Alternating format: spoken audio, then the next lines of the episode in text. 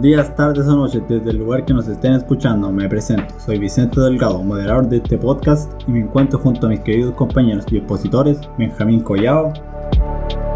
Buenas. Alejandro Valdivia. Muy buenas. Y Benjamín Arredondo. Hola, hola.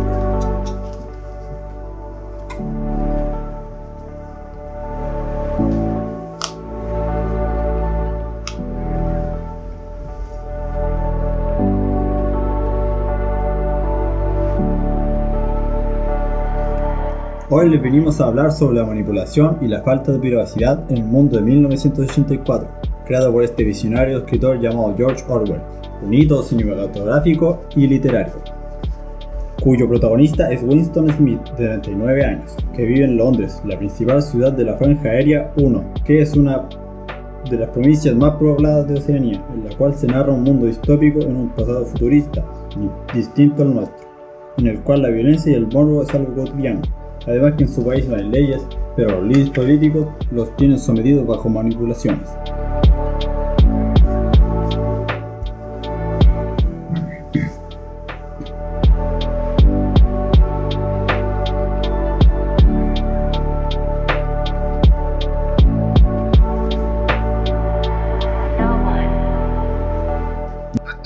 No tenía muchos proyectos de vida, pero pudimos identificar algunos, como cuando compró un libro viejo en un barrio miserable de la ciudad.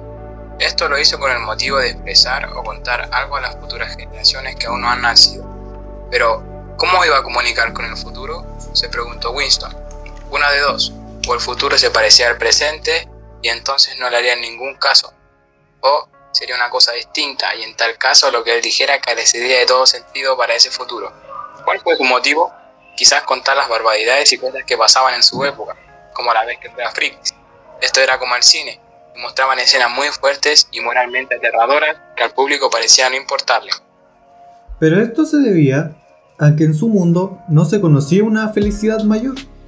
Incluso el protagonista cuenta como desde niño nunca ha tenido aspiraciones reales, lo que lo lleva a hacerlo escribir en ese libro, independientemente si el futuro es igual o distinto al actual.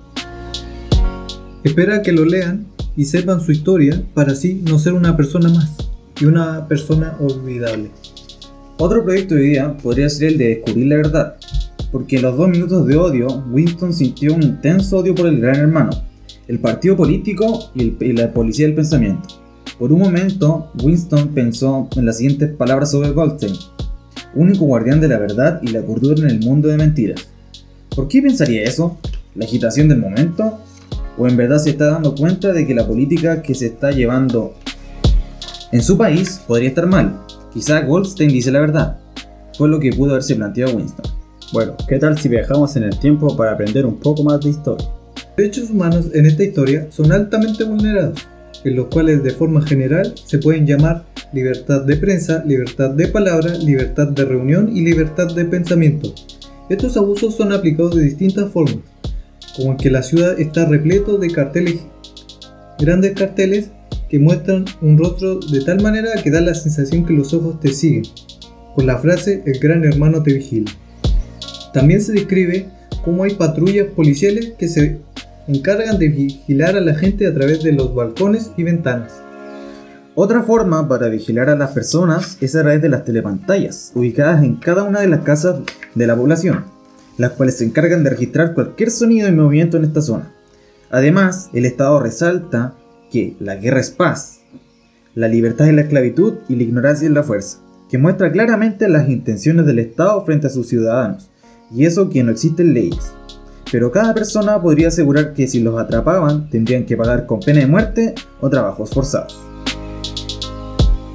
Otro hecho nombrado es el momento de odio, el cual consiste una persona nombrada Goldstein se presentaba como un revolucionario que abogaba por la libertad de palabra, la libertad de prensa, la libertad de reunión y la libertad de pensamiento. Pero pese a sus intentos, las personas solo lanzaban insultos llenos de ira, y para finalizar hablaba el gran hermano dando palabras de cínica seguridad. Pero lo más perturbador era que las personas apoyaban al gran hermano, o mejor dicho, lo idolatraban. Esto se puede ver cuando el protagonista se pone a cuestionar al gran hermano, ya que no es capaz de detener a Goldstein viendo su poca capacidad de liderazgo, pero luego su pensamiento cambia. Entonces, su odio contra el gran hermano se transforma en adoración, y el gran hermano se eleva un- como una invencible torre, como una valiente roca capaz de resistir los ataques de las hordas asiáticas. Y Goldstein, a pesar de su aislamiento y de su desamparo y de la duda que flotaba sobre su existencia misma, aparecía como un siniestro brujo capaz de acabar con la civilización entera tan solo con el poder de su voz. Pero compañeros, ¿estos personajes solo se limitan a un símbolo? Eh, claro que no. En el caso de Goldstein, él era una persona real. Él era parte del partido hasta que no estuvo de acuerdo con sus leyes y normas, así que se fue a Asia, Eurasia para ser más claro, a instalar su propio pensamiento y así organizando una revolución en contra del partido. Y el gran hermano era considerada la fuerza absoluta del gobierno. Cada persona común lo veía como un ser omnipotente.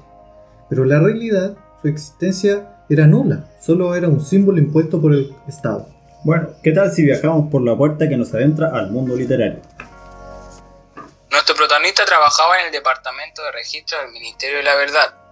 En esta ciudad había cuatro ministerios importantes, los cuales eran el Ministerio de la Verdad, que se dedicaba a las noticias, a los espectáculos, la educación y las bellas artes, el Ministerio de la Paz, para los asuntos de guerra, el Ministerio del Amor, encargado de mantener la ley y el orden, y el Ministerio de la Abundancia, al que correspondían los asuntos económicos.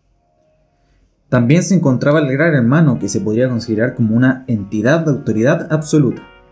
Bueno, y en este último segmento nutriremos nuestra mente con filosofía. ¿Qué es la libertad? La libertad sería el hecho de poder expresarse, sentir y vivir del modo en que a uno le plazca. ¿Y cómo podemos relacionar lo anterior dicho con este mundo distópico? Bueno, hablar de libertad es complicado en el contexto de este libro, ya que en todo momento este derecho innato se les es arrebatado a la población de este mundo, ya sea mediante dispositivos que los ven y escuchan en todo tiempo, momento, manipulando sus creencias in- individuales y llegando hasta el asesinato del lenguaje, volviéndolo algo simple y cerebral. Para, para quienes buscan libertad o pensamiento propio dentro del partido, se les es torturado hasta el punto que no es siquiera la misma persona, sino un pedazo de carne que adora al gran hermano. Pero no nos olvidemos de la prole en este mundo. Quienes habitan el partido no son más que simples hormigas, pero ellos sin importar sus creencias o precarias vidas, son libres de construir sus propias vidas, casarse con quienes desean y amen, y no con quien se les impone. En esta parte de la población, los niños son lo que son, y no unos simples, es- no unos simples mini espías del partido, a quienes no le importaría sacrificar a su propia familia con tal de servir, y sin importar expresarse siendo niños. Y a esto quiero llegar con la siguiente pregunta.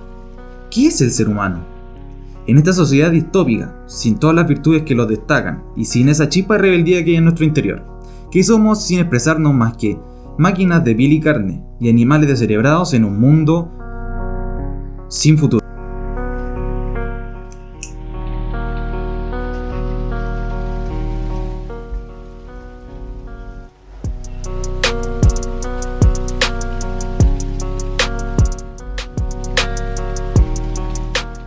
Conclusión, podemos decir que en esta distopía es un mundo perfecto para vivir, ¿o no?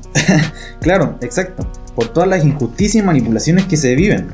Sí, y el simple hecho de nacer libres como tal.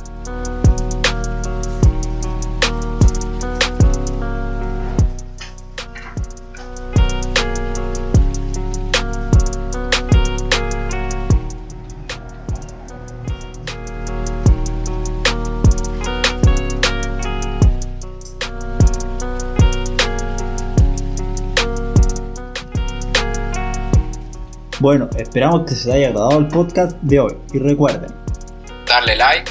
Seguir el podcast en todas nuestras redes sociales. Y nos vemos la semana siguiente. Los dejamos con un poco de música. Bye.